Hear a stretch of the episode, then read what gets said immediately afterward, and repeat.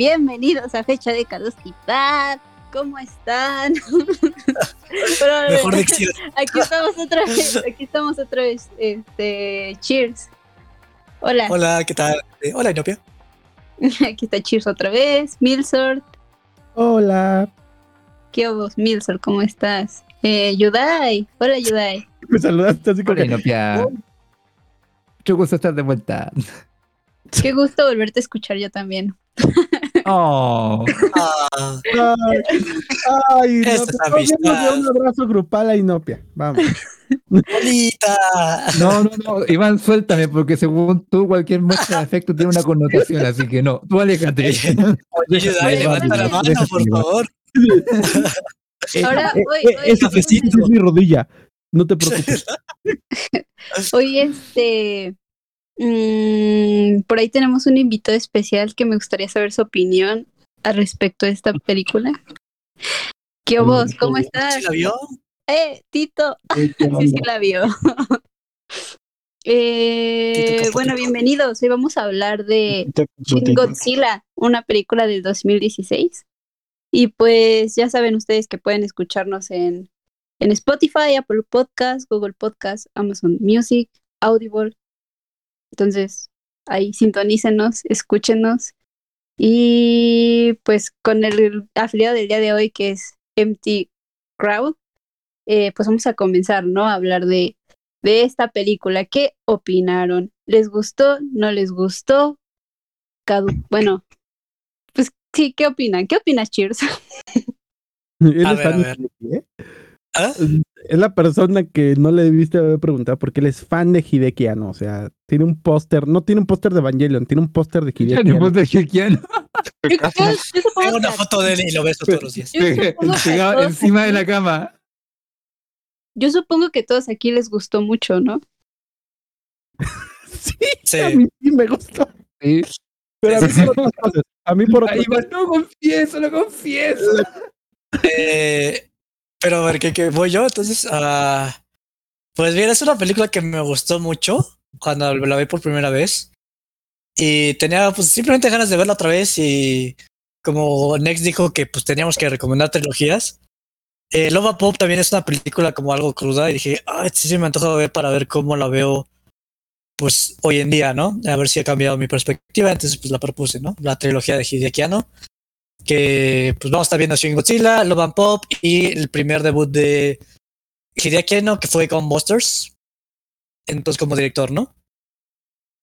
Y pero me gusta mucho porque se me hace algo una película súper extraña y bizarra, eh, porque tiene cosas como súper cagadas y al mismo tiempo tiene cosas como muy fascinantes eh, que jamás como que me había esperado en una película.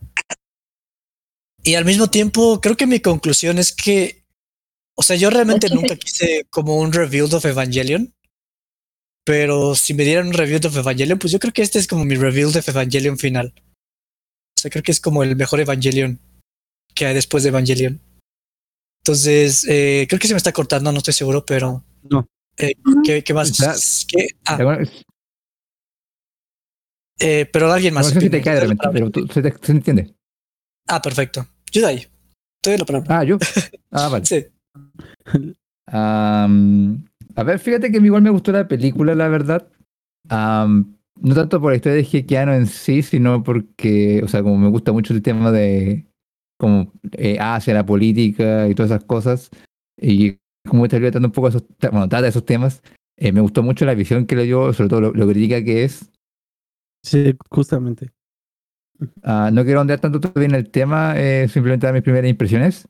Am, pero la verdad es que pensé que me aburrió un poco la película porque cuando Chile la contaste y como que era una película sobre política y dije como, ay no mames, neta. me imagino ahí como todo en el Congreso ahí discutiendo, bueno, Godzilla tiene tanto tamaño, pero tiene tanto tamaño, pasó el decreto de la ley 1850 sobre cómo eh, eh, hay din- dinosaurios gigantes atacan Tokio. eh. Me imaginaba algo así. Pero no, eh, me, me alegra de estar equivocado, la verdad. Eh, me entretuvo bastante la película. No sé si la vi una segunda vez, sí. Ah, tampoco fue como que era tan fascinado, fue- pero fue una muy buena película para ver por lo menos una vez. Y estoy sí de acuerdo con Chis en lo último que dijo de Evangelion, porque mientras más pienso en los reveals, más digo, más me, más me molesta su existencia, sobre todo con que, averiguando que las últimas películas que no se tomó como a cada rato pastillas distintas para escribir cada guion, entonces yo creo que sí, que no debe mantenerse esta clase de películas, así como que le, dan una idea y ya, sácala. No, no, no haga reviews, no haga reboot, no haga nada, simplemente saca ideas más. Pero a ver, Iván, me escuchar tu opinión. No, es muy parecida a la que tú mencionas, Yudai. Independientemente si es de Hidekiano, que se siente, o sea, sí se siente la, el estilo del director. Demasiado, ¿verdad? Pero me gusta mucho esa crítica que hace mucho a la burocracia japonesa. Y parece chiste, pero realmente es así. El sistema este, de gobierno, el sistema inclusive administrativo es así de burocrático. O sea, nosotros en Latinoamérica estamos muy acostumbrados a que la burocracia es mal hecha, es corrupta. Pues el caso de Japón y, y Corea, inclusive China, es muy parecido a como lo que vemos en esa película que es demasiado eficiente que se pasa de lanza, o sea, se pasa de verga inclusive. Entonces, eh, me viene mucho, eh, yo comparé mucho Godzilla con esta pandemia. Siento que muchas cosas que fueron de la ah, pandemia fueron... Bien, bien. Eh. Entonces, y, y, ahorita que simplemente tú, tú le preguntas a, a, a los Juegos, a, a, los, a las personas que están en los Juegos Olímpicos ahorita, y también se ven eh, sumergidos en este mundo burocrático. De hecho, ah, me, me hace pensar también, me, me mm, cayó la reflexión de que si los Juegos Olímpicos hubieran sido en otro lugar, hubieran valido verga. O sea, si se hicieron es porque fueron en Japón, o en Corea, o en China, cualquiera de esos dos. Porque así de cabrón es ese sistema. Entonces, Hideki Anno, yo creo que lo utiliza para burlarse del sistema. O sea, decirle, banda, aunque llegara un pinche monstruo, nosotros no dejaríamos nuestra pinche vida, este, visión cuadrada. O sea, seguiríamos siendo igual pendejetes, güey, pidiendo permisos para poder atacar a un pinche cabrón que poder estar acabando con las vidas. Entonces, eh, ese es el punto más fuerte de la película. Mucha gente que no, no le interesan estos temas o no ha visto este, eh, alguna película de Hideki Anno, sí se queda como que pues verga. O sea, eh, acabo de ver una película de oficinistas. Puta madre, ¿no? o sea, mejor veo The Office. Es más entretenido. que ahorita lo que me interesa es realmente la opinión de Tito y de Inopia. Ajá, justamente. Ahorita viene. ¿Qué Pero le, le, voy a pasar la bolita a Tito. Ahí viene. Vamos. Es el comentario que había hecho Esteban que dijo que una persona que no está familiarizada con Hideki, que se iba a hacer como de oficinistas, ese fui yo. Porque yo, no había, yo no había entendido como esa analogía que era a los japoneses que todo lo hacen muy burocrático. Entonces lo estaba viendo y decía, pues ya está ahí esa madre, ¿por qué no le disparan? Y tiene que pasar como por 10 filtros, que primero con el general, luego con el subgeneral, luego con la morra, luego con el primer ministro. Y en eso perdían un buen de tiempo y a mí se me hacía, no sé, muy hartante. Pero pues porque no había pensado que realmente así es como funciona en Japón. Y bueno, también creo que es una cosa que tienen algunos países, por ejemplo, Israel es un país donde las Fuerzas Armadas sí pueden tomar decisiones como independientemente, o sea, ven una amenaza y atacan luego, luego. O sea, si, si Godzilla apareciera en Israel, lo matarían a los cinco minutos. Es que, a ver, Israel tiene un sistema en el cual, perdona Tito, uh, si las conversaciones se interrumpen por cualquier motivo y no hay órdenes de los superiores en menos de 10 minutos, eh, cualquier persona que venga en el cargo después te autorización para hacer lo que se le dé a la pinche gana y no tiene que pagar nada. Sí, eso es lo padre de Israel. Y en Japón es al revés, todo, todo tiene que pasar por filtros. Mira, mira, ahí gritan 3312, 3312 y si no llega lo de seguridad, siguen gritando 3312. ¿Y, qué más, o, hasta ahí cortarías? Pues al principio sí, yo digo que sí, o sea, lo sentí como medio de oficinistas, pero porque no había pensado lo que dijo Iván, y a ver, le dejo a Inopia, ella creo que, está todavía más. Ay, no.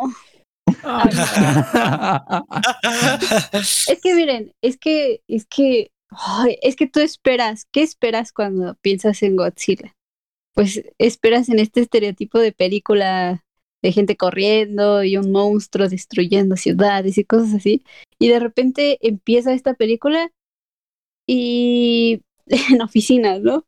Y luego las escenas que son Ay, pues el movimiento de todas las cosas que están pasando alrededor, a veces te enfocan cosas en la, no sé, el movimiento de las cámaras va alrededor de, de toda la oficina, de la fotocopiadora, y uno esperando aquí a ver a Godzilla y está pasando todo esto en la, en la, pues en oficina, sí, oficinista.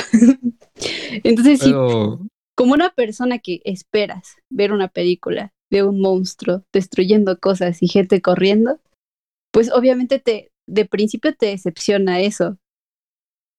Porque la mayoría de la película se desarrolla en salas de reuniones, discusiones entre ellos, de sí, pasando filtros, como decía Roberto. Entonces, Pito. Cito, perdón. Güey, si, si, si escuchan pito, es Tito, por favor. por favor.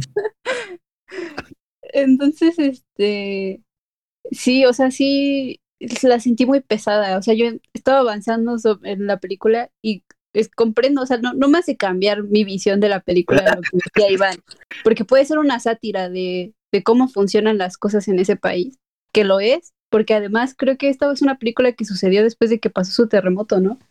Sí, justamente. Entonces, sí. Hay Godzilla Cinco es el años terremoto, después. de hecho. Ajá. entonces sí. comprendo que están retratándonos qué es lo que pasa en un país cuando a- una crisis gol- lo golpe- los golpea, ¿no? Pero realmente quería ver eso. y luego ya cuando va avanzando, se pone súper bizarra, se pone súper loca. Ya no sabía qué estaba sucediendo, me quedé así como en shock. Entonces, Eh, no sé, sentimientos encontrados. Ya, Me encanta que punto- novia está como. Fue a ver rápido y furioso. Y yo quería ver autos corriendo. Y me dieron trama. ¿Qué diablos estaban pensando? Yo, yo fui a ver carros, no sobre la familia. Pero Exactamente.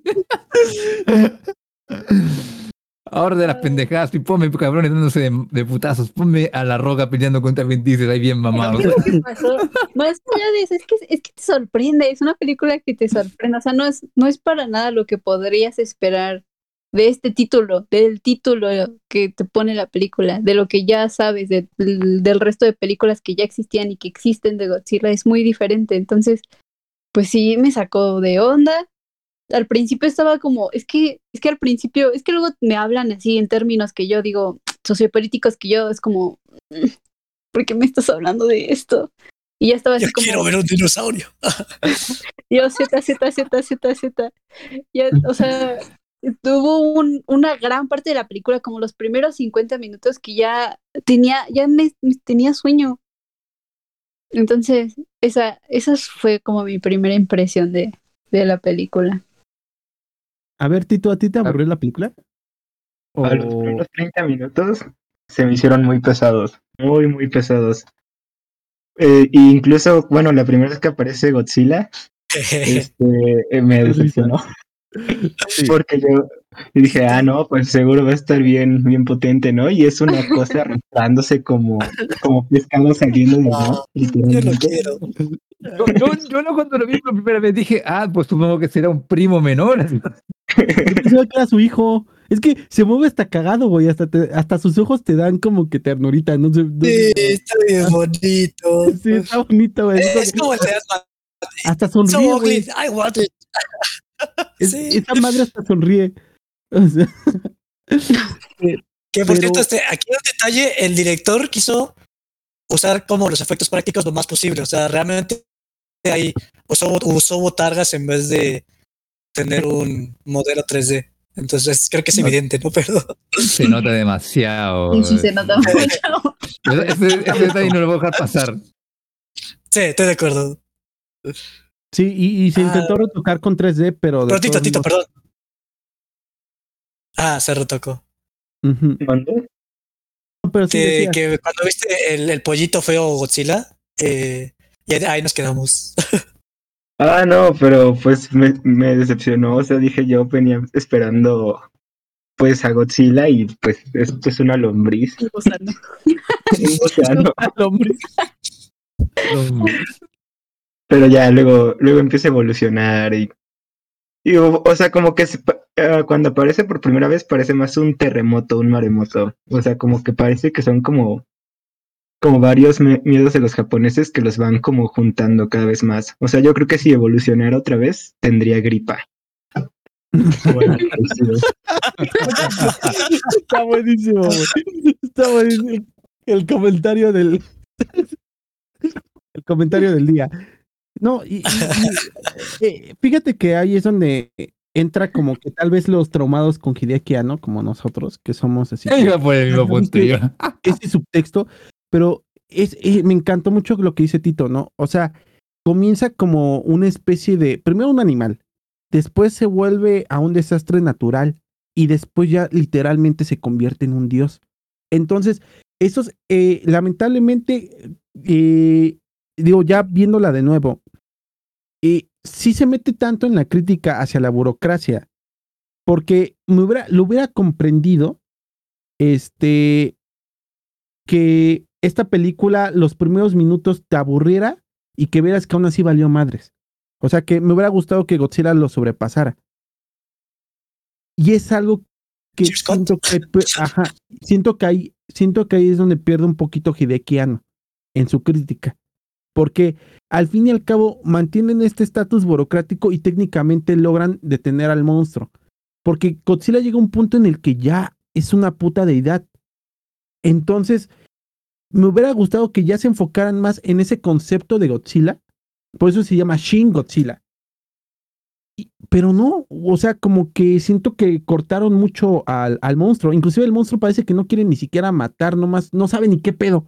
O sea, parece que nadie. Es más, e- es interesante porque también lo hace en su crítica a Hideki Anno, ¿no? O sea, a pes- muy burocrático y todo, pero nadie sabe qué chingados está pasando.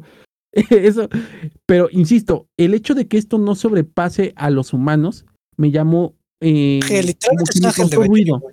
Porque no, A no, ver, no eh, le quiero hacer un paréntesis acá, eh, perdón, Iván. Pero siento que eso que le pasa muy seguido a Hideki Anno con todo lo que saca, o sea, con todo, ya sea Evangelion, los reveals, esta película, que como que el cabrón quiere darte espectáculo, quiere darte un mensaje, pero le mete subtextos, le mete muchas luces, se mete, se mete de repente piensa en la crítica, como que el cabrón no puede escribir el guion por más de cinco minutos y se le olvida lo que está escribiendo y se va a otra cosa. Sí, le pasa mucho. Sí, es inconsistente, hay que reconocerlo. Que Hideki Anno es muy inconsistente en eso. Realmente él, él brilla mucho cuando tiene a alguien de apoyo. Y se ve en esta película. Ajá. madre, George Lucas dos puntos, George Lucas versión japonesa. Técnicamente. O sea, Es realmente. Ajá, porque se, se lo come realmente, sus subtextos se lo comen, güey.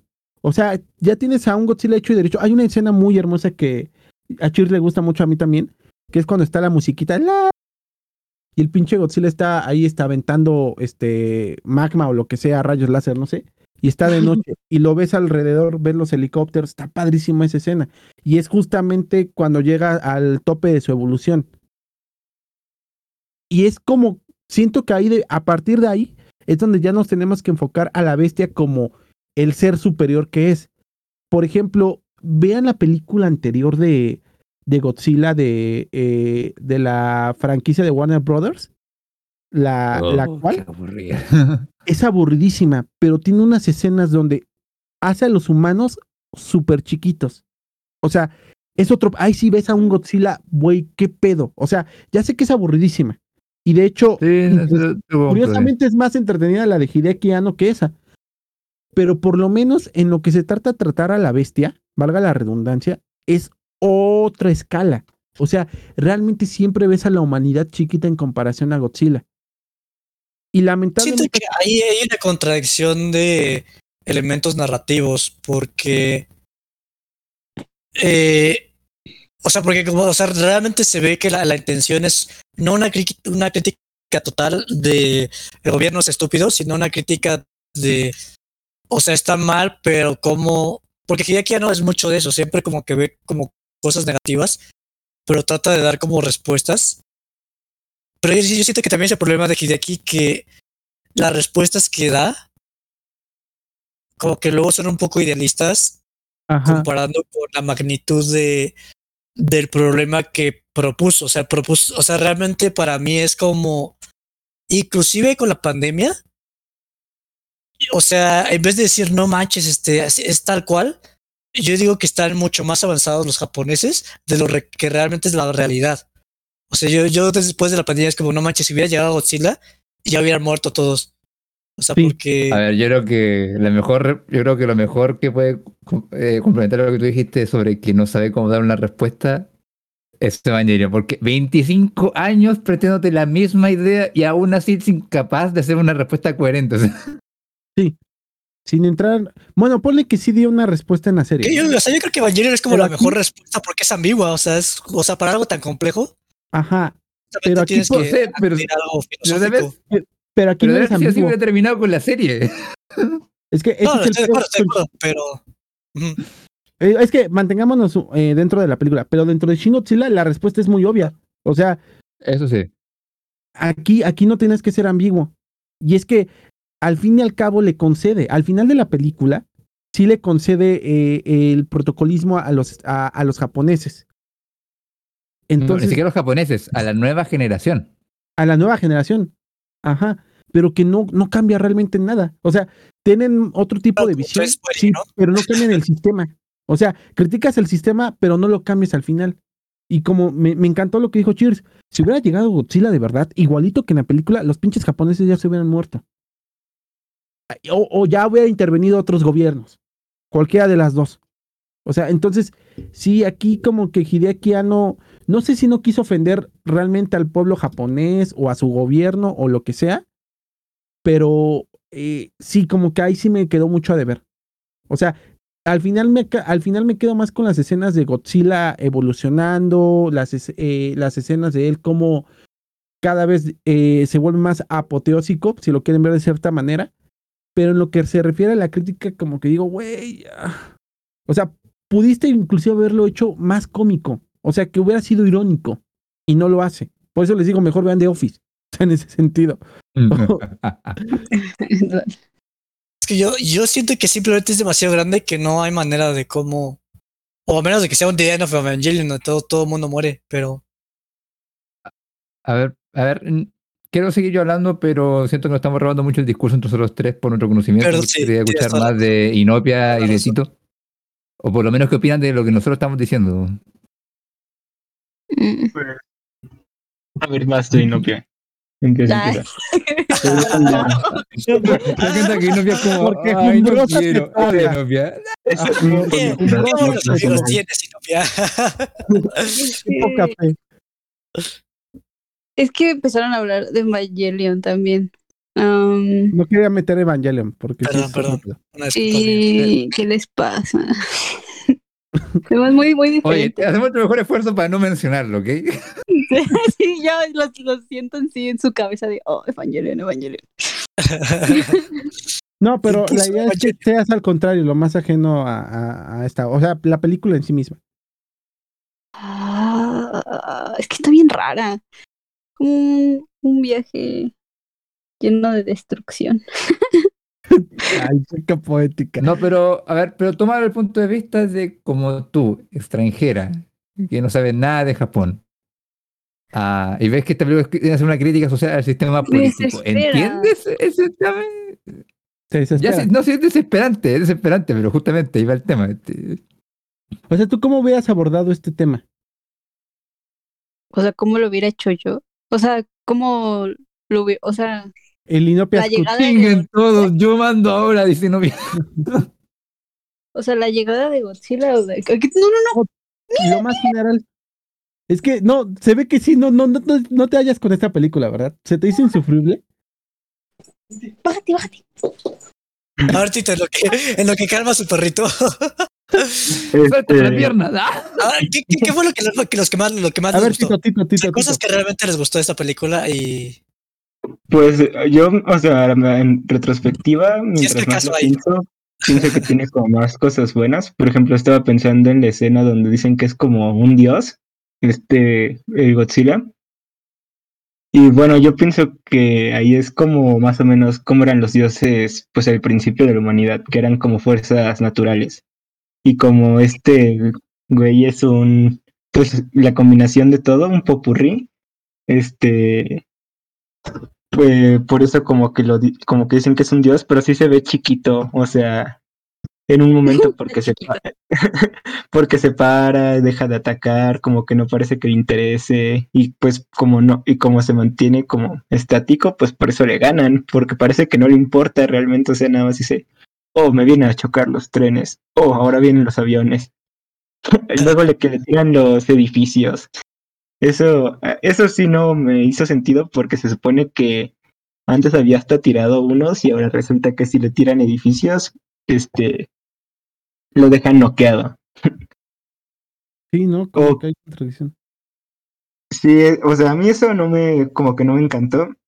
Y también como, bueno, medio externo, tampoco entendí como al principio toda la crítica de la burocracia. Lo de las nuevas generaciones, a mí se me hizo como que sobraba un poquito porque, o sea, no veía como sentido. O sea, sí tiene que ver, por ejemplo, creo que en una parte está la chava esta, ¿no? La que según es joven y dicen, oh, es que los gringos valoran más el, el, las habilidades que, que la edad. Y pues sí, los japoneses son como, oh, es que si tienes 50, aunque seas medio inútil, pues ya tenemos que ascender. Y los gringos, pues, eh, pues es un poco más tipo México, supongo, que pues, en teoría son por habilidades, aunque al final es más palanquillas. Entonces... eso es corrupción al 100%, pero... sí.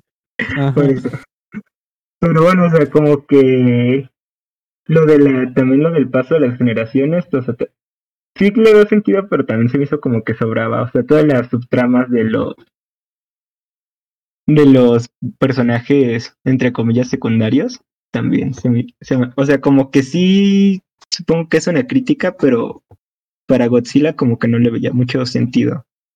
Es que intentan, intentan hacer como un epítome de la, de una burocracia disfuncional, ¿no? En una sola película. Bueno, lo intentó. Bueno, porque siento que no lo logra. En mi opinión, siento que no está bien hecho. O sea, como que ah, empiezas, ves todo esto, ¿no? De pues todo lo que desencadena, la, un montón de reuniones súper extensas, eh, papeleo, tomas de decisiones súper lentas. Y, y entonces empiezas, el gobierno de Estados Unidos empieza a meter, ¿no? Y empiezan, pues no sé, empiezan a hacer como un campo de batalla ahí en el mismo Japón. Y al final solo es como, son un grupo de personas que, son un montón de personas que tienen sus propias áreas y expertas en sus propias cosas, intentando contribuir para lograrlo, ¿no? Para salvar todo esto. Y al final eso es lo que es como una simulación a una crisis de ese tamaño, pero con el centro que es Godzilla. Y siento que se separan un buen esas dos cosas y después sale Godzilla evolucionado, danzando rayos láseres morados. Ay, o sea, ¿por qué? Porque, o sea, no sé, no sigo sin comprender por qué haces esta película, por qué la haces de esta forma y por qué abordas un monstruo como ese de esa manera. O sea, está súper ah. loco. O es que ahí lo irracional es que ellos tratan de ser racionales, ¿no? O sea, es justamente el, el chiste de esta película. O sea, por eso A ver, aquí voy a. Perdón. Adelante, Yudai. Eh, y aquí justamente quiero escuchar la cuestión de Tito y Nopia porque justamente mientras, o sea, después de que terminé la película, o sea, a mí me gustó mucho, pero sí sentí de que es...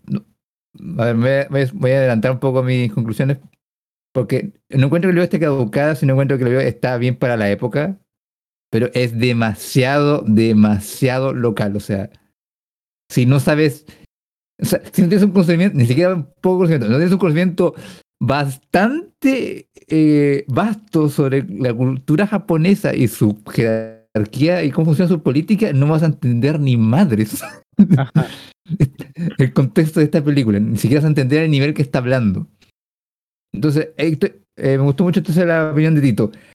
Sí. Perdona, Inopia, pero tu opinión me suena mucho como un niño que fue al McDonald's por un juguete y no le dio el juguete que quería, lo siento. Ay, no. Pues Ya diste su comida. esperaba otra cosa, perdónenme. No, pero, pero, no, pero No, ya dimos en el. No, pero sea, porque ju- justamente es, es- eso es como lo que queríamos. Yo quería ver eso. Yo quería ver como alguien que pues, tiene la, la versión más como Es que yo La- también eh, yo los hollywoodense. De Godzilla y ve la, la menos, la película menos Godzilla que hay, básicamente. A ver, Inopia. Es que yo también los escucho a ustedes desde la perspectiva de este director en específico y cómo hace las cosas y fascinados por lo que hace y cómo lo hace. Y pero sí, o sea, ¿por qué? O sea, ¿cuál es el Yo tengo aquí algo que les quiero preguntar, porque hay algo. Está curioso, porque hay algo que no me gusta, pero que al mismo tiempo es lo que hace que me guste tanto esta película. Pero siento que esta película realmente son dos películas en una. Sí, O sea, porque siento que o está la parte política, que está muy bien manejada, y está la parte como, como dice Yudai, es un espectáculo de cómo de destrucción, cómo llega Godzilla y cómo lo vencen, eh, mezclado con pues botargas y cosas así, este, con un poco tradicional. Y, y me, me encanta a mí cómo maneja la acción Hideki, o sea, me encanta cómo, a pesar de que está mandando, o sea, me, me encanta cómo es tan estúpido que tengas que pasar por tres eh, filtros para que mande un mi- misil y se repite ese proceso tres veces hasta que diga el, el, el presidente, ¿sabes qué? Ya no me pidan permiso, ya manden. sí, güey, ya Pero- a la verga. Ya. Pero se siente la tensión de que está, y me encanta la tensión que La atención la mantiene. Eso sí, no, encanta, no. o sea, es, es ridículo, pero la tensión se siente y me encanta cómo. Pero son dos películas diferentes. O sea, creo que a mí lo que no me gusta es que siento que como derrotan a Godzilla es como un videojuego de que lo tienen que tirar y echarle colgate tres veces para que se muera. Eh, y, o sea, está padre, pero como que me hace mucho ruido con la parte de la política. O sea, siento que realmente no, no empata. Pero yo amo estas dos películas por separado, pero creo que lo que no me gusta es justamente que cuando las juntas hay como un choque. No sé si ustedes eh, sienten eso. Creo que ya, creo que ya tengo una idea clara. Ya, ya, ya, miran, ya sé, sí, es como si te dividieran la película como en la realidad de Japón, de cómo es Japón y cómo sobrelleva este tipo de cosas y cómo es su burocracia y cómo es su política y cómo, cómo son los japoneses y luego está la, fic- la parte ficticia, ¿no? La de Godzilla. Entonces ves como esa división entre la ficción y la realidad todo el tiempo y mientras está Godzilla pues destruyendo eh, a los japoneses o Tokio en general, ¿Mm? siento que los japoneses no están viendo eso, ¿sabes? Como que ya, ya, miren, ya, ya, ya lo tengo, miren, en, en los ojos de un japonés han vivido desastres que los han, que, que esto, o sea, como lo que dije hace ratito, que es como una simulación, si los japoneses ya han vivido un desastre como el que fue en ese entonces, en el 2011, creo, eh, eh, entonces, este, el- lo que está intentando hacer el director es como agarrar todos esos desastres que ya han vivido, cosas que ya ha vivido, y hacer y representarlo de forma ficticia, pero son, al final, son eventos de la vida real, son cosas que ya pasaron, son cosas que así son en Japón, y como que te lo intenta plasmar la película, pero como una visión de un extranjero, de alguien que no es japonés, de alguien que ve, tiene una visión política y socio, eh, sociopolítica muy diferente a la de allá, es como, ¿what? Y desesperante y frustrante, y es como que lo ves todo pasando y no sabes, o sea, es muy, muy raro, ¿no? Pero, pero es como esa línea entre realidad y ficción. O sea, ya, ok, ya. Ok, ya, ya, ya estoy menos enojada. Disonancia, ¿no? No, pero palabra es sí, disonancia no, total, así. No, pero e- es, es eso, es una película también muy local. O sea, vamos a comenzar. Y si las comparamos con otras películas de Godzilla, como dijo Cheers, aún los japoneses han hecho películas de Godzilla donde pasa justamente lo que es lo que quería Inopia o lo que todo uno piensa cuando piensa en Godzilla. O sea, eh, se vuelve un desmadre, mandan a la policía, mandan al pinche ejército, etcétera, etcétera, ¿no? O sea, y esta no, esta como ahí es donde entra la crítica de Hideki Anno diciendo, no, güey, Nos haríamos pendejos. Y me, y me hubiera encantado que al final se los hubiera comido todos a Godzilla, güey. Ese hubiera sido el mejor final, güey. O sea, pero prefirió el, el mensaje de vamos a creer en las siguientes generaciones. Y no es así. Entonces, eh, e- es una combinación de todo. No es una película realmente que sea para el resto del mundo. O sea, lo- No, los que la puedan ver, adelante, ¿no? Yo creo que es una película que se queda entre asiáticos, este, codines, güey. O sea, Y es otakus. para ellos. Sí. Y, y uno que otro taco, porque sí, ya, ya resumieron todo, ¿no? Y miren, ¿qué momento es hoy? ¿Cuál Ay, es tu momento, Inopia? Dime, ¿qué ¿Cuál es el momento momento, del- Es el momento el de- momento del día de hoy? Ya es hora. Ay, la Es hora, es hora. ¿Quién está ahí? Ah, ¿Quién es ese que está ahí? ¿Quién es ese jicotillo? Así es, ¿Quién es soy ese yo. Soy el, hada del, soy el hada del dinero que viene a hablarles el día de hoy del afiliado. que viene a hablarles del afiliado del día de hoy que es M2Crowd, gente. M2Crowd es la plataforma en línea donde puedes invertir en proyectos de bienes raíces desde 5 mil pesos, incluso mucho menos. Eh, es una de las plataformas líderes en México de crowdfunding inmobiliario donde muchos pequeños inversionistas pueden aportar una pequeña parte de capital para el desarrollo inmobiliario del país. Ya se acabaron los días donde necesitabas millones de pesos para poder invertir en una propiedad gigante. Ahora puedes hacerlo desde 5 mil pesos o menos en algunos casos. Eh, esto solamente en el territorio mexicano, claro que sí. Pueden escuchar, eh, pueden encontrar el link en la descripción de M2Crowd, que ya están recientemente fueron aprobados por la Comisión Nacional Bancaria y de Valores para operar aquí en México. Entonces ya están licenciados, a diferencia de muchas otras fintech, ya tienen su licencia aprobada y todo.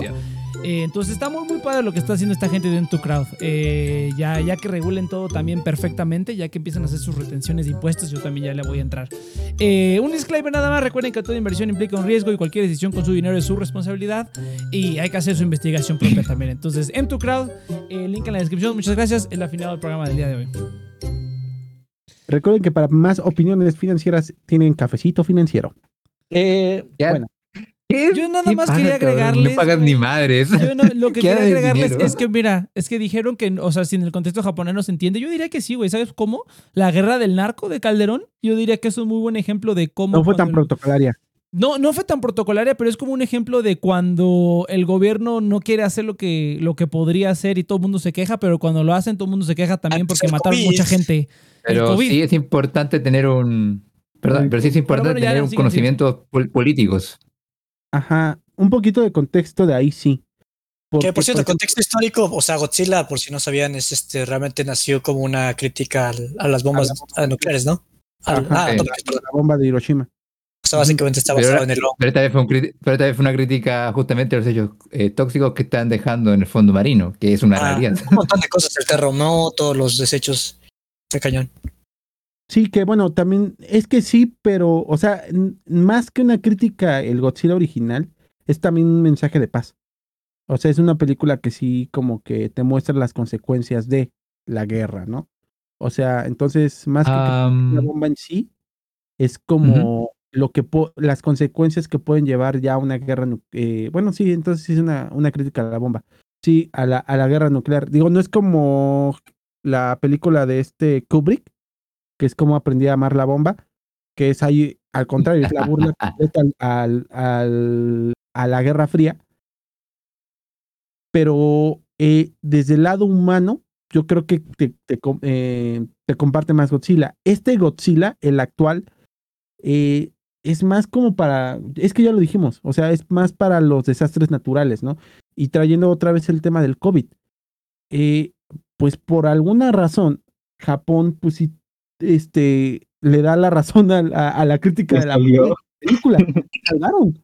O sea, Oye, hay yo no tenía idea, tiene no, menos del 10% de su población, no mames. Sí, o Creo sea, que sin usar cubrebocas. está cabrón. No, eh, O sea, los eh, eh, ajá, perdón, ayuda ahí.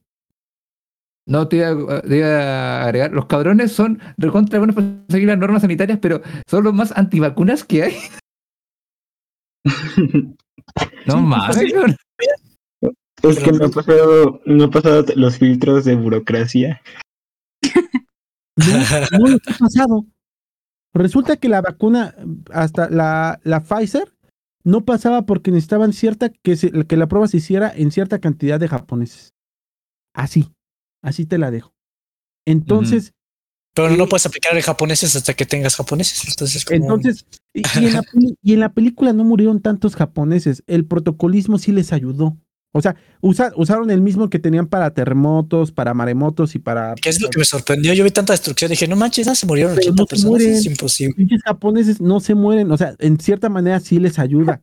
Y lo mismo pasó aquí en la pandemia. Realmente muchos japoneses no Ah. murieron, como, como aquí en No, eso sí Latinoamérica. creo porque en el terremoto que hubo en mi país, que fue un 8.8, es el 2010, pero murieron como 15 personas nomás y los que murieron no fueron gente que murió por el terremoto, fueron los pendejos que subieron al cerro y luego dijeron, ah, no va a pasar nada y bajaron el cerro y lo agarró el tsunami. O sea, si murieron fueron por pendejos.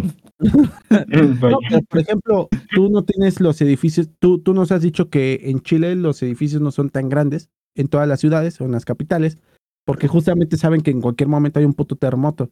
Y en Japón, por ejemplo, son zonas sumamente concentradas, son este, todos son como que barrios, por así llamarles. Mm. Entonces, ahí sí es probable que ocurra una especie de desastre y que la propia aglomeración genere un problema, este, que haya más muertes.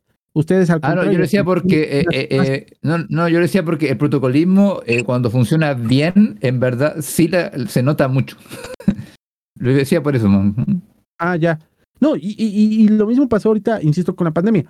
Muchos, o sea, realmente Japón no le, no le azotó tan fuerte la pandemia. El detalle está en que cuando llega la puta solución, no la tienen. No tienen prácticamente vacunas. Algunas vacunas que, se están, que les están dando a los extranjeros son a regañadientes, porque realmente no las aprobó el gobierno. Entonces, eh, es lo mismo. Estábamos volviendo a caer lo mismo. O sea, de milagro y Godzilla no se los chingó. Pero es Yo, yo tengo dos cosas que quiero añadir. Eh, una, una es como, creo que mi, mi parte favorita es cuando van a cuando Estados Unidos va a lanzar bombas nucleares. O sea, creo que eso es como que digo, no mames, o sea, se me hace una, una Sí, circunstancia súper fascinante Ajá. que como que no la he visto tratada de esa manera en otro lado, ¿no? O sea, el hecho de que tú como país aceptas que otro país que ya te atacó antes te ataque por tu bienestar. Está bien cañón ese. Esa sí está fuerte. Ah, sí. sí. Esa fue como dije, no mames. Está Es bien como loca miedo a Godzilla versus miedo a otra bomba atómica. No, y, y cómo reaccionan. Eso, e- eso sí, sí, sí te lo concedo. Y yo creo que ahí sí entra cualquier cosa. O sea, neta que debiste haber no ido a la primaria para no entender el contexto de la bomba. Ahí sí, ahí sí te la, te, te la concedo muy padre, porque realmente es, ves el, ves que les duele. O sea, no es, no es- aparte, Ajá, Tito. aparte, bueno, yo lo vi ayer, que fue 6 de agosto, y el 6 de agosto se cumplen 76 años de que tiraron la bomba de, Hiro- de Hiroshima.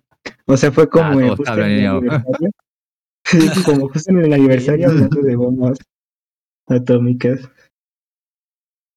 No, y, y, y está padre, ¿no? ¿Cuál, cuál fue la última película que habló sobre la bomba un poquito más libre? También era japonesa. Este, ajá, no, no tiene mucho que se estrenó. Este, eh, bueno, pues ya, déjenlo así. No, pero sí, esa escena Ah. sí está. ¿Este rincón del En mundo? ese rincón del mundo. Ajá. Ah. Sí, sí, que, que yo creo que ya trata el tema ya un poquito más pulcro, ¿no? Porque para los japoneses es un tabú todavía. Así como para Alemania es un tabú lo de los nazis. O sea, tabús, eh, mostrar alguna idea parecida al nazismo todavía es tabú, aunque bueno, ya, ya, ya está llegando la ultraderecha a Europa. Am, Pero sí, yo- Pero. no, ah, dale, termina tu idea. sí, sí, termina. no, es eso. O No. sea, eh, aún son renuentes a la, a la ayuda extranjera. Ese es el problema, ¿no? Y ya si hablamos de otros problemas que tiene Japón, ¿no? Como eh, la cuestión de la Poblacionales. población, ajá, etcétera, etcétera. Entonces, pues sí, ellos mismos se comen. Por eso voy a insistir. Qué triste que Hideaki Anno no apostó por la destrucción o no apostó por un mensaje más abierto a decirles a los japoneses o nos ayudan de afuera o tenemos que cambiar. Y eso es algo que nunca vimos en la película. Entonces, sí me queda como, es lo único que me queda de viendo la película, realmente. Sí, justamente por ahí quería ir ya con los madrazos a la película porque Sí, sí, sí. sí. Ah, me gustó, o sea, porque me gustó mucho que partiera con justamente como que los jóvenes políticos quieren como un actuar rápido, así como, no, ya, escuchamos a estos profesionales, no, no, no, no, no, hay que encontrar un comité, meter la reunión, ir a la sala de reunión. o sea, me gustó esa parte, porque justamente, o sea, me gustó esa parte porque pensaba que quería un contraste luego con un accionar más rápido, el cual, bueno, sí hay, a la mala, pero como justamente dice Van, el final de la película como que no se compromete con nada, porque al final los que siguen gobernando siguen siendo las viejas costumbres. Netamente que fue como una palmita a la espalda de, bueno, eh, no sé, un hombre japonés, ¿cómo se llama el protagonista? Ah, Shinji. Bueno, Shinji, No ah, te, te doy permiso para cagar, bueno, Shinji, ah, Shinji, ah, te doy permiso para cagar lo tuyo. Bueno, Shinji, haz lo tuyo, para que- haz lo tuyo. y, y ahí, y eso fue. Sí, O sea, no se cuestiona, o sea, en ningún momento te muestran de que la gente esté enojada con el gobierno, en ningún momento te muestran de que los políticos antiguos estén como en crisis. La mayor crisis que vi en un político fue como, ay, no mames, tengo que ser yo el primer ministro. No mamen. Ah, eso sí me gustó. O sea que aquí como se pelean por la presidencia y allá, puta madre, voy a ser presidente, vale verga, ¿no? O sea, yo me impresiona mucho las políticas de Japón en lo retrasadas que están, como por ejemplo, no sé si ustedes supieron de esto que dijo el primer ministro japonés, creo que fue, por las Olimpiadas, que ojalá las mujeres hablaran menos porque hablan demasiado. Ah, no, no, no, fue el, el presidente del Comité Olímpico japonés. Eh, el presidente del Comité Olímpico, el cabrón tenía 91 años. El cabrón, Ah, no, pues sí. El el, el- jovencito. el cabrón nació en la época donde todavía estaba bien darle correazo a tu madre, o sea. Obviamente el cabrón piensa piensa en cuadrado y con 91 años va a seguir pensando en cuadrados. Sí. Sí, Me sí, sí. sorprende que el cabrón no se silla de ruedas, ¿verdad? O sea, co- o sea, ¿cómo mierda? O sea, ¿cómo mierda pones de presidente del Comité Olímpico a una gente tan vieja? O sea, por más que Porque por más en pedigrí que tenga, el- no, exactamente, no, no, no, no, no digo que no lo entienda, me refiero a cómo es posible que la gente no se lo cuestione, o sea, los japoneses no se lo cuestionen. ¿no? Y ese es el pedo, ¿no? El primer paso que propone Hideaki Anno, dejen que los jóvenes trabajen. A ver, güey. O sea, que, Sí. que ese sea tu primer paso, estás muy cabrón. O sea, sí, y, y lo decimos también desde un, países que son, mm, al contrario, ¿no? Se pasan de ineficientes. O sea, somos todo lo contrario, ¿no? Pero a, a- a todos nos va a cargar la chingada de alguna u otra forma si seguimos pensando igual. Ese es el que- Ah, ok. Perdón, Yudai. Perdón, cheers. Es que, o sea, yo quiero cambiar, güey. Siento, siento que ya estamos dando demasiado a la política y podríamos hacer como un tema de dos horas de The Next Trump Project. Pero yo, o sea, yo nada más tengo algo que, que dejar en la, en la mesa para ya poder dar mis conclusiones y todo. Eh, y fíjate que, o sea, no he visto yo muchas películas de, de destrucción. O sea, creo que la que más recuerdo en el sentido de que más me impactó la destrucción, eh, ya hace mucho tiempo, pero fue la del día después de mañana. O sea, creo que la destrucción de esa película hizo así como, ah, no manches, este, está bien masiva la destrucción, ¿no? Y esto lo digo porque como que las destrucciones que veo, o sea, como en Marvel y cosas así, Superman, como que, o sea, sí hay una destrucción, pero no me impacta. Eh, y siento que ahorita esto, esto va a ser como un poquito lo contrario que le pasó a Milsort, pero a mí el hecho de que sea, ustedes como las botargas y ustedes como maquetas, eh, a pesar de que por un lado se ve un poco más, más como falso, los impactos y la basura y la, la claridad de todo, me realmente es algo que disfruto mucho esta película. Realmente la destrucción es como changos, no manches. O sea, sí la siento como muy eh, cautivadora en un sentido de que, eh, o sea, como que las películas de Superman y todo eso simplemente ves como todo se espadaza, pero no me impacta. Entonces no sé si a ustedes por el hecho de hacer como un poquito más efectos prácticos les vende esa idea o no. O sea, ¿ustedes qué, opi- qué, qué- qué opinan de la, de la destrucción que hubo? Es contemplativa. O sea, el director se da un tiempo realmente para que puedas ver lo que se ha perdido. A diferencia, no sé, películas que te muestran destrucción a madres y que realmente eso te vendan. Por ejemplo, están las de Transformers. Ah, exacto. Pero te vale madres lo que pasa, entonces. Ajá, e- es más como poner el escenario épico, güey. Es nomás para que sea chingón la última pelea. Pero no, pero sí me quedo con la primera de Transformers. Ahí sí, Y yo, deciden- fíjate. Ajá. Ahí sí, ahí sí te, a- a- ahí me encanta porque ahí sí sientes pequeños. O sea, realmente ves titanes peleando.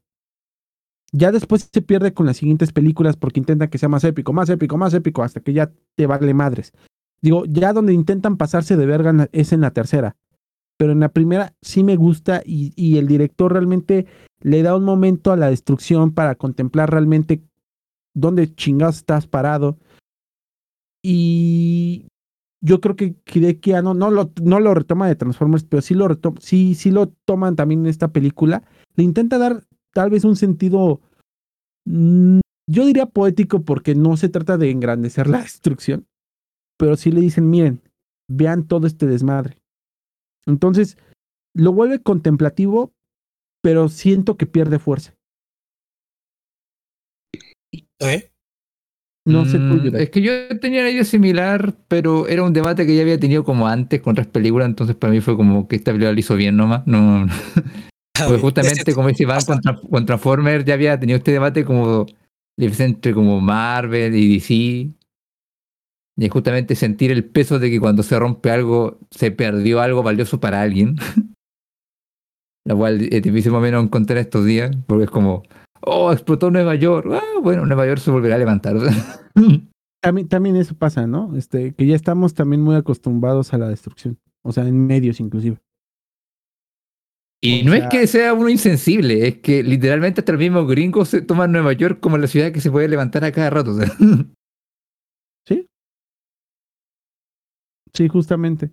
También estamos. sí, sí, o sea, ya para, para nosotros, al día sí, como los Power Rangers, güey. Hubo un pinche, un, un ser con tentáculos gigante y un robot gigante, pero al día siguiente los edificios están igual, güey. O sea, no. También. Ese es el problema, güey. Crecimos con los Power Rangers. Pues bueno, yo ya te yo ya dije todo lo que quería las conclusiones, ¿no? Sí. Este, a ver, yo, no, no, antes Una disculpa de con Inoue y con Tito. Estos Sí. vatos. No, no, está bien, está bien. A ver, pero antes de cerrar el tema, una pregunta justamente para Cheers e Iván por, por ser Hidekiano. ¿No les molestó si que, como Pum. todo cosa que ese Hidekiano fue incapaz de dar un final cerrado, sino que tiene que, terminar con un cliffhanger y no cerrar el tema para nada? Siento con las temáticas que, que abarca Hideki Anno. O sea, porque tiene como una disonancia conectiva de lo positivo y lo negativo que realmente no.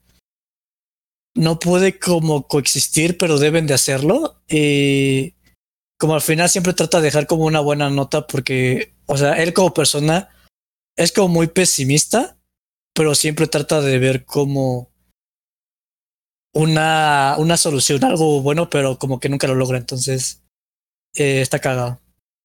aunque No sé, es como que él, quisiera creer en el bien y es incapaz de, es incapaz de creerse en el mismo. ¿eh? Pero no, yo te Eh, decía eso más por este tema de que. Perdón, Iván, tú dale. Es que, ¿sabes qué? Creo que quería una segunda película. O sea, yo, yo no sentí Sí, que dejó un mismo. cliffhanger. Yo creo que este güey quería otra película.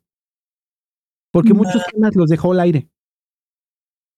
Parece que es conclusivo, pero realmente hasta en conceptos o hasta en su crítica la deja a la mitad.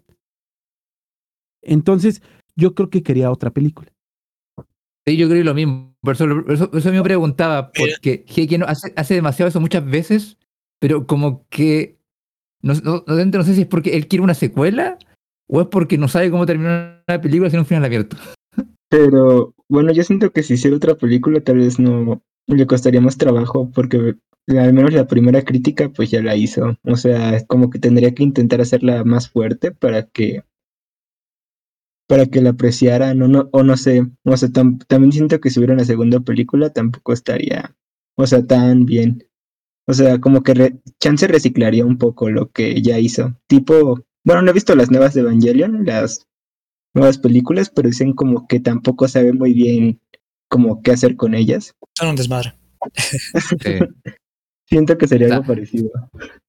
Eh, yo creo que De ahí no, lo digo, aquí pero- este monstruo sí se los come y aquí sí. Es que yo, yo siento que Hideaki no sí quiere como que lo que le estamos exigiendo en esta, en esta pequeña reseña, ¿no? Güey, dame otra solución, ya necesitan un cambio de 180 grados y yo creo que es lo que seguía en la siguiente película.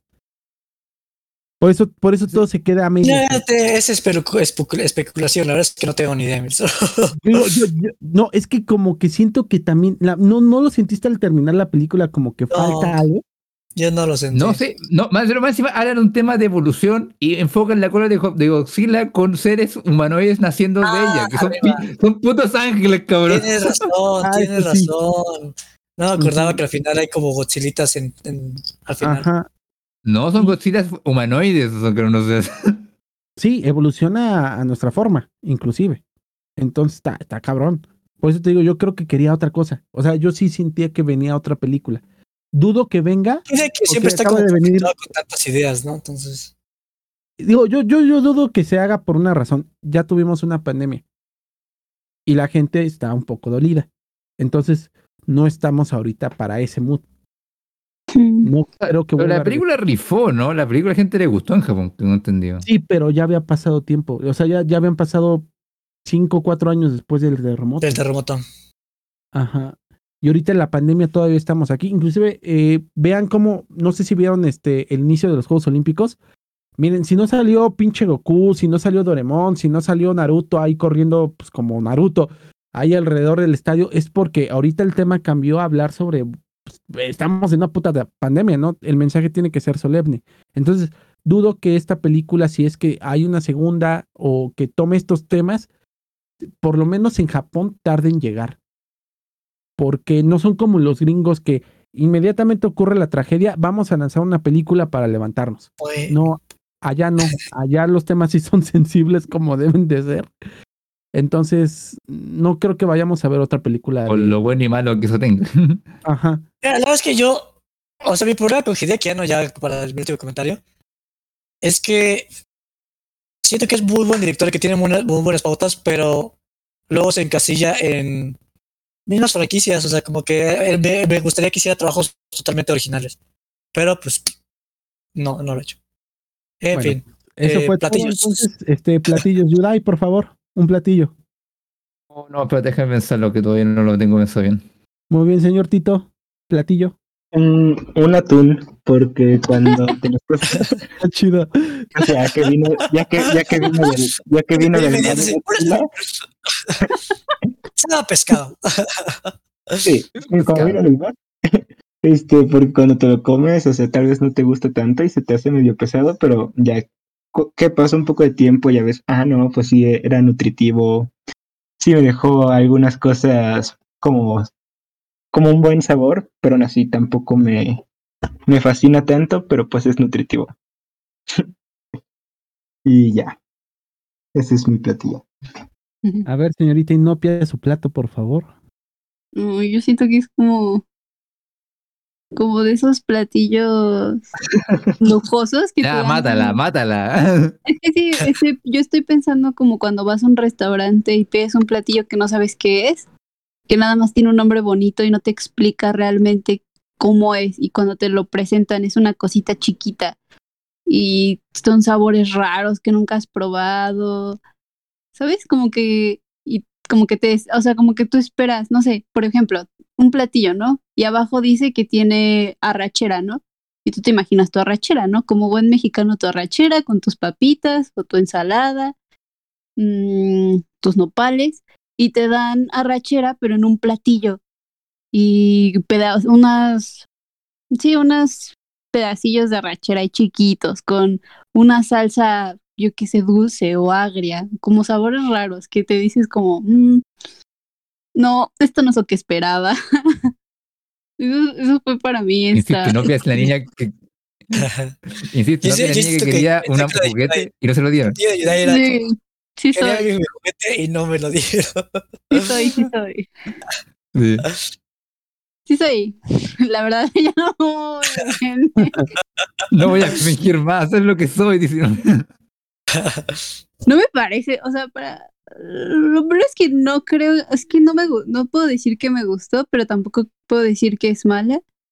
O sea, tiene cosas hasta que me gustaron. También no mencionaron que hay un raro manejo de las escenas que te las pasan como con cortes súper rápidos que no parecen tener ritmo y que quieras o no, es como un, una forma de ponerte en sincronización con el pánico que está teniendo todas las personas por lo que está sucediendo. Y como todo eso avanza hasta, hasta que es como pues un, una sutil, un sutil positivismo de vamos a superar colectivamente todo esto. Entonces, esas cosas están padres. Eh, igual lo que hablaban de la ironía política, la sátira de sociopolítica, la burocracia, el gobierno japonés, hasta cómo manejan las cosas eh, exteriores, ¿no? La toma de decisiones gubernamentales. Mm, está bien. o sea, ya en su conjunto está bien, ¿no? Es una narración que Cada- o sea, cada fresca. está chida, pero, Queda fresca. pero no para mí. Digamos que, Ah. que yo no, ni siquiera no sé, no sé sabría si decirte. Yo digo que esto no está fresco. Bueno, sí, sí está fresco, justamente por la situación que estamos viviendo ahorita. Pero probablemente si no estuviera, no hubiéramos vivido el COVID, me hubiera quedado más así como, ay, ¿qué acabo de ver? Entonces, está bien, Está bien. mucho diálogo, tiene mucho diálogo. No, pero. Es No, problema. pero, a ver, eh, pero es una respuesta válida lo que Nopia. No, no la encuentra mala, pero no le gustó. O sea, no- Sí, está, está, está- Está bien, se no, vale, se vale. Y de- oye, tampoco no mencionaron eso, que también tiene mucho diálogo. Pues sí, Y por eso- eso es el protocolario. ¿Crees que eso no va a ser diálogo? ¿Cómo? Si es muy protocolario, ¿no crees que va a consistir en puro puto diálogo si dijimos que hay mesas de que- trabajo? Pero es la pues, mesa, y es la sí. mesa previa de trabajo. Entonces, A ver, es que no puedes manejarlo de una diferente manera. O sea, puedes a ver, poner es esas no situaciones puedo- sin todo el diálogo que le, que le pusieron. Yo siento que es una excepción a la regla de. O sea, es de- en este caso se tiene que romper la regla, pero sí concuerdo que hay mucho diálogo. A ver, es que no puedo decir que son malos porque el discurso de Rey también tiene muchísimos diálogos y puede ser el mismo argumento. y a mí, me, mama pero- esa peli- a mí me mama esa película. Muy Sí, bien, o sea-. Ah, perdón, Ninopia. Adelante. Sí, puede ser algo positivo o puede eh, salirte al revés. Yo creo que si, te, si eres una persona a la que le gustan ese tipo de temáticas o este tipo de narraciones eh, las sutiles y los matices que tiene, pues te va a gustar. Pero si, pre- si quieres un, si quieres ver lo que les Si decía, es uno de esos raritos que le gusta. Si eres de esos raritos que les gusta el ciudadano Kane, no, pues sí, no es para ti. Pero si esperas como un día de la independencia o un 2012, pues te vas a, te vas a decepcionar. No es una película, es una película, me, me sorprendió bastante, o sea, no esperaba esto. Entonces, pues sí, está bien. No para mí, pero está bien. Medio Estás muy hollywoodseada. Está ya Hollywood te, te quemó el cerebro, Inopia. Te falta ver más cine. Ay, No, no, lo que pasó es que Nubia quiere verlo en 1.5 y como no la dejamos, ya, eso nunca. Pero Pero como era tanto No. diálogo, pues ni lo podía Pues no leer, es ¿no? una burocracia, lo hace luego, luego. Yo vi que luego, luego le dio el papel y se puso a trabajar. ¿Y a quién falta? Cheers. Sí, va, sigue Cheers. Falta Cheers. ¿Ha parecido Tito no, fresca o falta- caducada? falta igual. Fresca acá. No, dije Pues, fresca, fresca. Fresca, ok, perfecto. Ajá. Tú, Cheers. ¿No? ¿Qué Y- platillo? y- Iván, ¿y su opinión ya? No, yo ahorita voy a. Yo soy el último. Este. Ah, ya, no, es que falto yo igual que no di mi... Si quieres más, mi- válida ahí, échale.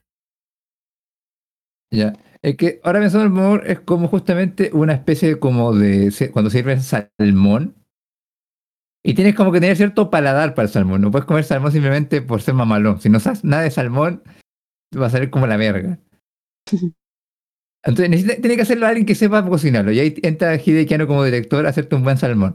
Pero el problema es que ser como otro Hideki Anno como chef es que el cabrón siempre usa los mismos co- condimentos para cocinar la misma mamada. Entonces, por más que bien que cocine, si no cambia la receta o no le da más gracia, eh, o sea, si sigue con esos malos hábitos, yo me voy a que yo como fan de su trabajo me voy a quejar igual. Entonces, pero sí, es un platillo que no es el paladar para todos. Tiene, tienes que tener como cierto gusto para ciertas temáticas. Entonces, bueno, como dicen, no, si te gusta Rápido Furioso o si te gusta Transformers las últimas. Ah, Y no dije habías bajado- 2012, ya, ya. y no me bajaste mucho, y no me bajaste de nivel culinario mucho sí con este programa. Me Aquí estoy en fecha que la, la vida da muy mil vueltas. sí. Next se pasó a su lugar de, de comida chatarra y no no, no. Ajá. Sí. Ahora ¿Qué la charretera no? es tú, Inopia. Qué gourmet chatarra. ¿Qué se Madre de siente ser un gordo de 35 años comiendo chetos. Ay, unos chetos. Ya, ya Ah. siembrecita. Ay, Bueno, bueno, bueno, Sí, pero justamente si eres fan de, o sea, si eres fan de ese estilo de ver mucha acción y emocionarte rápido sin pensar nada, esta película te va a aburrir mucho, no vas a entender nada y sobre todo si eres, fan de BTS, dice el Nexa. ¿Qué dijo? Si eres fan de Nexa, si eres fan de BTS, te va a BTS, te aburre esta película. Bueno, justamente, am, o si no eres muy fan de tema- temas políticos, no te va a gustar, te va a aburrir mucho. Pero es que no es que eso que la, la haga mala, es que de repente salen películas con justamente como con temática muy específica. Hay muchas películas del estilo indie que sufren de lo mismo y no por eso son malas. Ah, entonces, lo- pero lo que sí puedo decir es que no es una película que esté caducada, pero hoy día no sé cómo es de este, porque si tú pones esta temática para un público, no sé, como europeo o incluso para nosotros es como, Oye, no mames, la solución, la solución es como media obvia. o sea. Entonces, es una Sí. película que funciona, pero como, bueno, como dijimos el Iván y antes, es demasiado local. Entonces, va a sufrir mucho con los años. Vale, pues sí, justamente, Ah. este, pues sí, ya, ya dijeron prácticamente todo lo que iba a decir. O sea, entonces, mi platillo sería el Daltarca. ¿Lo han probado? Eh, no. Pues ni ¿El yo tampoco, pero es una comida hindú que consta de, este, de lentejas, vegetales y otras cosas. Eh, me lo han recomendado mucho. Nunca lo he comido, pero es una comida de hindús, güey. O sea, Pero sabes, no, ¿no? o sea, pero, pero resulta que a los hindús les gusta mucho. Ay, Y lo que he escuchado es que mucho eh, extranjero no le encuentra nada, güey. No le sabe. O sea, está chido, pero a, a los hindús les encanta. Entonces, es eso. Es una comida sumamente local. Ah, es una comida tradicional de ellos. Les encanta, les mama y nunca ha envejecido mal. Pero para el resto del mundo es X. X. O sea, eh, no. Pues eso es. ¿Fresca? Pues sí, ¿no? Ya, o sea, está fresca, pero para los hindús, güey, para nosotros, Sí. Para, lo- para los que la han probado. Pero eso es bastante normal. Los gringos les canta, por ejemplo, poner la una enorme cantidad de grasa y yo como algo hecho por algo hecho por gringos y me causa una indigestión. cabrón. Eh, Sí, A Sí, ver, mi pero- platillo. Miren, para mí es cuando te cae la quincena, que no me cae mucho porque pues soy bien cuando te cae la quincena y dices, ¿sabes qué? Hoy me siento bien gordo, hoy me quiero dar un festín. Entonces Yo estoy dices, un gato gordo hoy día. sí, exacto. hamburguesa. Ay, y dices, ay, se me antoja, quiero despilfarrarme dinero en este restaurante bien fancy, así, correos español, así bien elegante. Pero al mismo tiempo me siento como ir al Carl's Jr. y comer una, una pinche hamburguesita bien rica.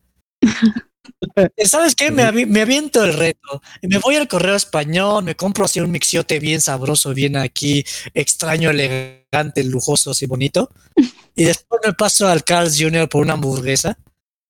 Y termino así súper gordo, así como, híjoles, no debía haber comido esta combinación tan bizarra, pero no me arrepiento. Entonces yo creo que para los gustos extraños de Cheers, esta película lo logra muy 10 de bien. 10. Está Es una combinación muy extraña, pero es una combinación extraña que me gusta mucho. No es para todos. Y pues bueno bueno, que ah, raritos de muy bien. No, pues gracias por recomendarnos una película de mierda, chera. Ya saben que pueden contar conmigo para eso. Este, ah. Ah, bueno, a, nosotros sí nos gustó. Mira, viene sin nada paradiso. Si La gusta Nada relación. Paradiso, me la- voy a enojar con.